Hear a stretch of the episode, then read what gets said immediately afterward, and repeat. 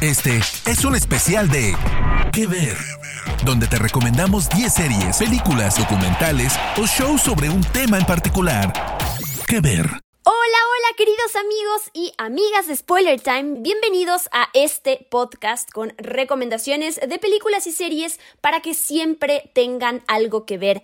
Yo soy Diana Su, me pueden encontrar en redes sociales como arroba guion bajo Diana Su y me emociona decirles que hemos llegado al final del año. Así que en este episodio especial de que ver es momento de presentarles nuestras series favoritas de 2020 qué emoción, la verdad es que fue una tarea bastante difícil de realizar porque afortunadamente hubo muchas, pero muchas producciones maravillosas este año. Quiero decir que antes de iniciar con el conteo, voy a mencionar rápidamente aquellas series que no entraron en el top 10, pues porque al final no pueden entrar todas en 10 lugares, pero que sí tenemos que mencionar todas y cada una de estas, hay que darles su lugar porque también son series que nos fascinaron, que nos conmovieron y que nos maravillaron este este año. Así que aquí va una mención especial para I Know This Much Is True de HBO, The Last Dance, esta serie documental de ESPN que pudimos ver en Latinoamérica a través de Netflix, We Are Who We Are de HBO, Industry también de HBO, la temporada final de BoJack Horseman en Netflix, la segunda temporada de The Boys, por supuesto, en Amazon Prime Video, Defending Jacob en Apple TV Plus, Never Have I Ever o en español Yo Nunca de Netflix, la temporada final de Dark, qué gran cierre en Netflix, la segunda temporada de Sex Education, también en Netflix, The Crown, la cuarta temporada, la segunda temporada de Kingdom, ambas en Netflix también, Terán, esta serie de acción en Apple TV Plus, y finalmente el especial de Euforia, parte 1 Ru de HBO, que no forma parte de nuestro top 10 porque es un episodio individual, así que no la tomamos como serie, pero yo quiero decir que es una de las mejores producciones que vi este año, con unos aprendizajes, enseñanzas y lecciones maravillosas, así que por favor vean este especial. Y bueno, aquí están todos estos títulos que los estoy mencionando para que eh, si hay alguno que no tienen en el radar, recurran a él y lo vean porque hay de verdad tantas cosas increíbles que ver. Ahora sí, habiendo dicho esto, a continuación nuestro top 10 de series de 2020. Y para ello me va a acompañar mi querida Vicky Reptile, a quien pueden encontrar en redes sociales como arroba Vicky Reptile. ¡Comencemos!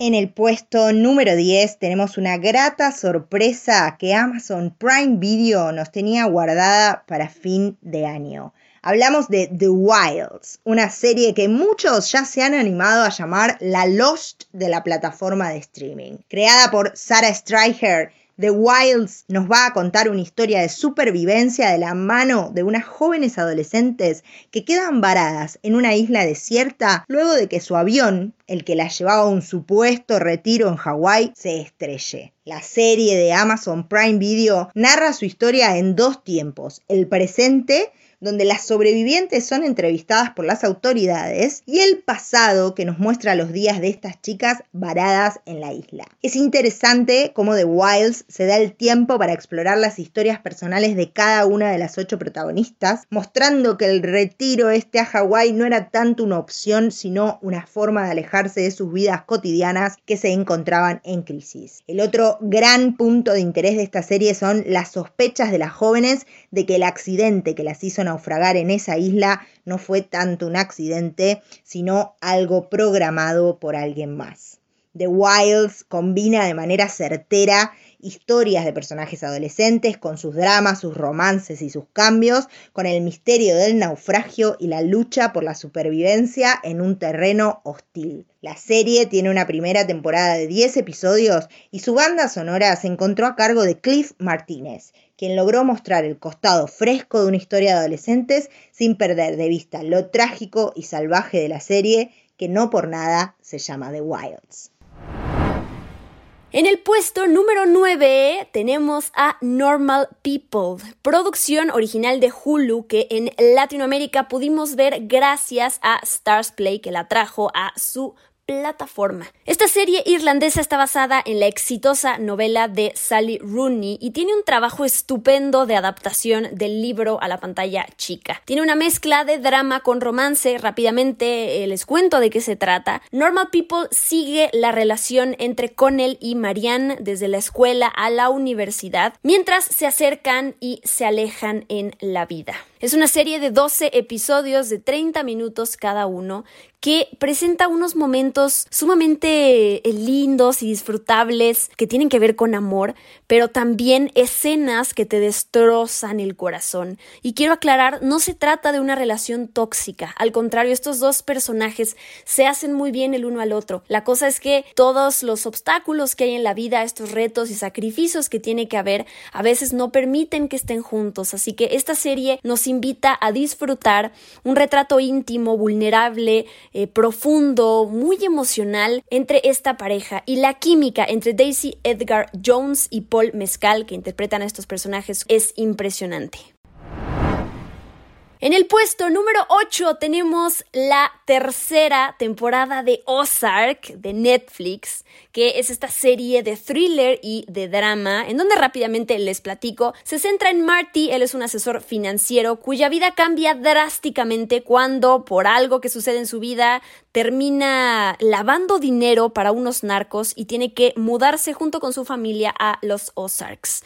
La verdad es que es una eh, serie que empezó bastante bien, pero me atrevo a decir que esta tercera temporada es la mejor de toda la serie. Ya se confirmó que habrá una cuarta temporada que será la última, que va a estar dividida en dos, 14 episodios en total, o sea, parte 1, 7 episodios y la segunda parte va a tener los otros 7. Esta temporada, además de la maravillosa construcción de los personajes y las interpretaciones de Julia Garner, de Jason Bateman, de Laura Linney, por nombrar algunos, tiene dos momentos brutales que por supuesto no voy a revelar, pero que me dejaron helada cuando los vi y casi casi me, me paré de mi asiento para aplaudir. Ya para cerrar les cuento un extra sobre la serie. Para la cuarta temporada se suma Alfonso Herrera. Él va a formar parte de la familia Navarro interpretando a Heavy Elizondro. Así que qué emoción en la plataforma de streaming de Stars Play tenemos el puesto número 7 de las mejores series del 2020.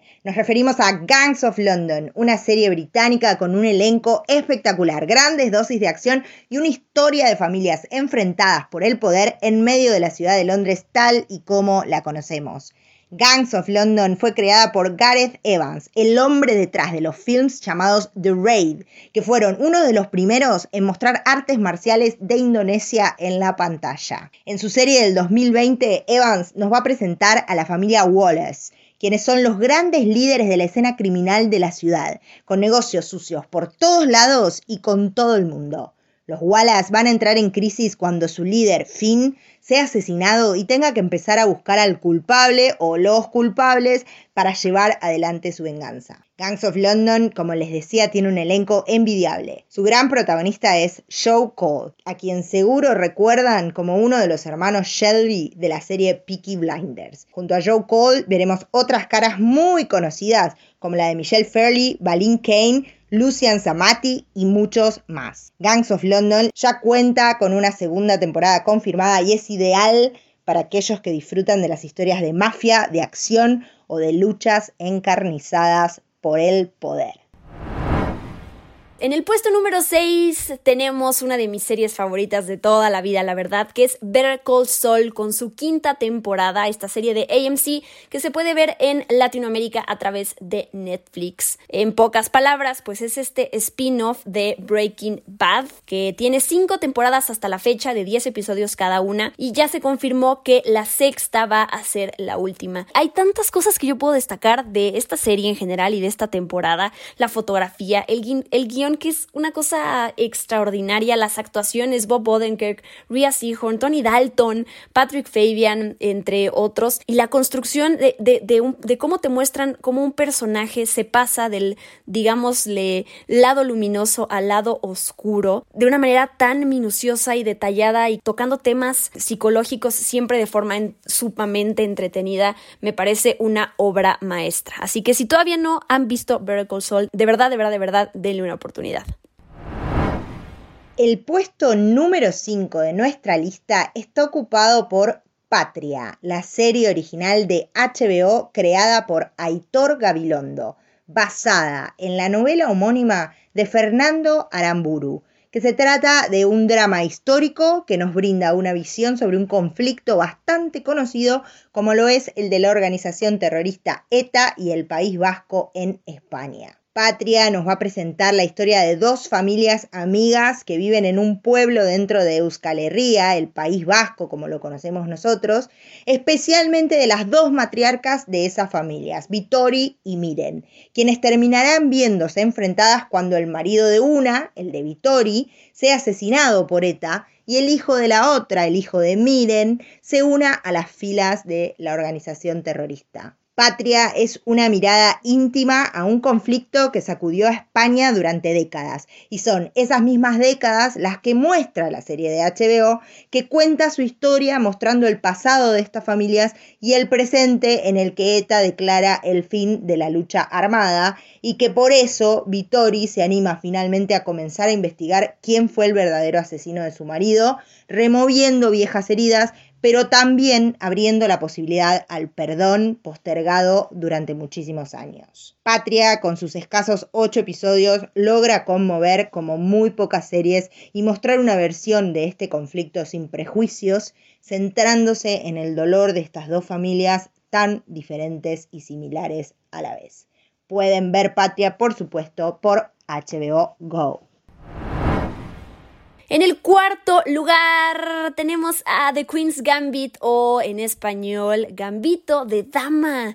Esta miniserie que sorprendió a todos porque cuando llegó a Netflix nadie le dio promoción y gracias a, la, increíble, a la, increíble recomendación boca en boca, la verdad es que no conozco a una persona que no haya visto esta miniserie, eh, por exagerar un poco, pero es que así se siente. Hubo una conversación enorme alrededor de ella. Esta serie está basada en la novela de 1900 1983 de Walter Tevis. Eh, se desarrolla en Kentucky, en donde vemos, seguimos la historia de una joven prodigio del ajedrez que lucha contra las adicciones. Son siete episodios de 50 minutos, una hora más o menos cada uno. La construcción de los personajes es maravillosa, la dinámica entre todo el elenco. Anya Taylor Joy, por supuesto, nuestra protagonista, se roba la serie, como además estamos viendo eh, el pasado y el presente de su personaje que es Beth y cómo vamos dándonos cuenta que las decisiones, las cosas que aprendemos de chicos, las situaciones que vivimos, pues nos forman y nos, nos moldean para toda la vida. Así que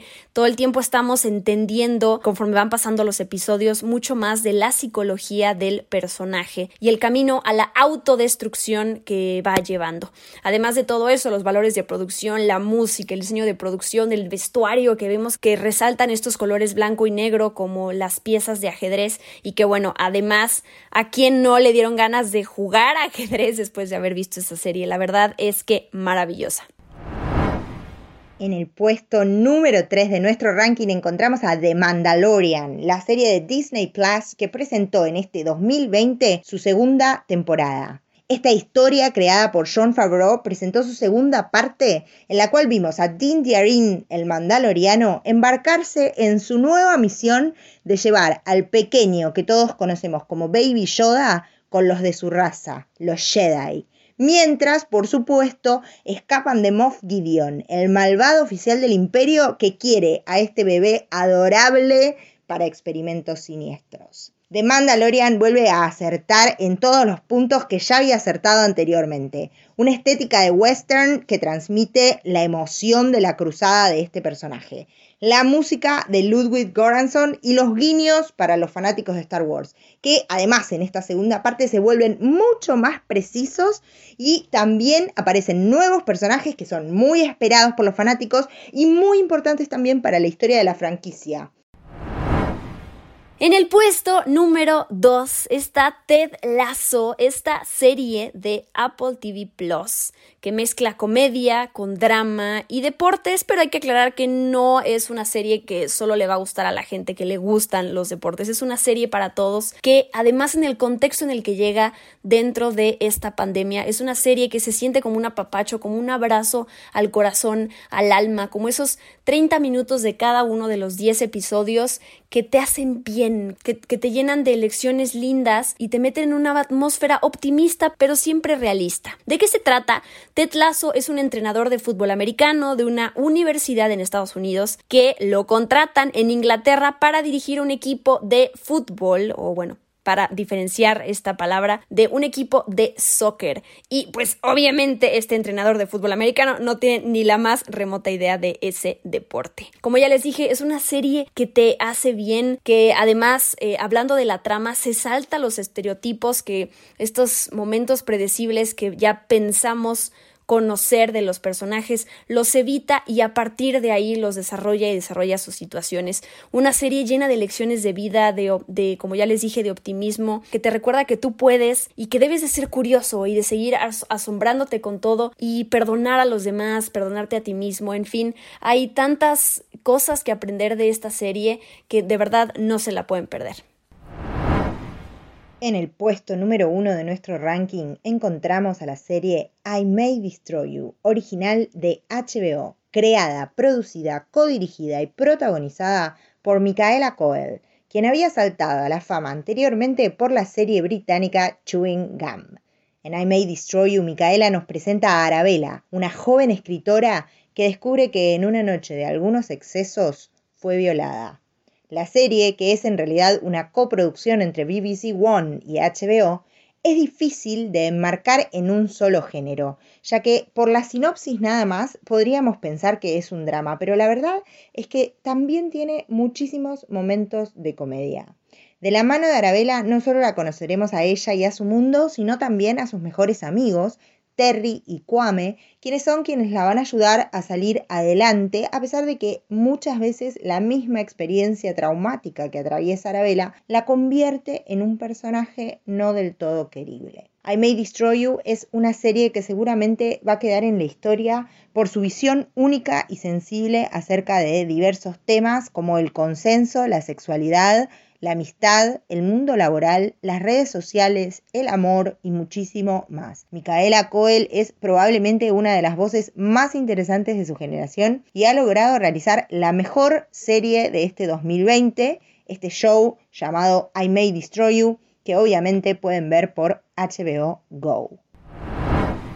¡Wow! ¡Qué gran lista! Con eso terminamos. Esto fue un podcast especial de qué ver con las mejores series de 2020. En realidad, aunque pues tengamos que hacer este top 10 como tradición de enumerar las series, la verdad es que todas nos parecen maravillosas. Así que digamos que todas están en el primer lugar. Nos encantaría que nos contaran cuáles son sus series favoritas y cuáles son las que dejarían fuera de la lista o cuáles son las que les llaman llamaron la atención y van a empezar a ver a partir de nuestras recomendaciones. Yo soy Diana Su, me pueden encontrar en redes sociales como arroba-diana Su y en nombre de Vicky Reptile, a quien pueden encontrar como arroba Vicky Reptile en redes sociales y de todo el equipo de Spoiler Time, les deseamos felices fiestas, salud, mucho crecimiento personal, profesional, que reciban mucho cariño, mucho amor y que recarguen pilas para lo que sigue. Aquí estamos, nos escuchamos en el próximo episodio de Que Ver con muchas más recomendaciones.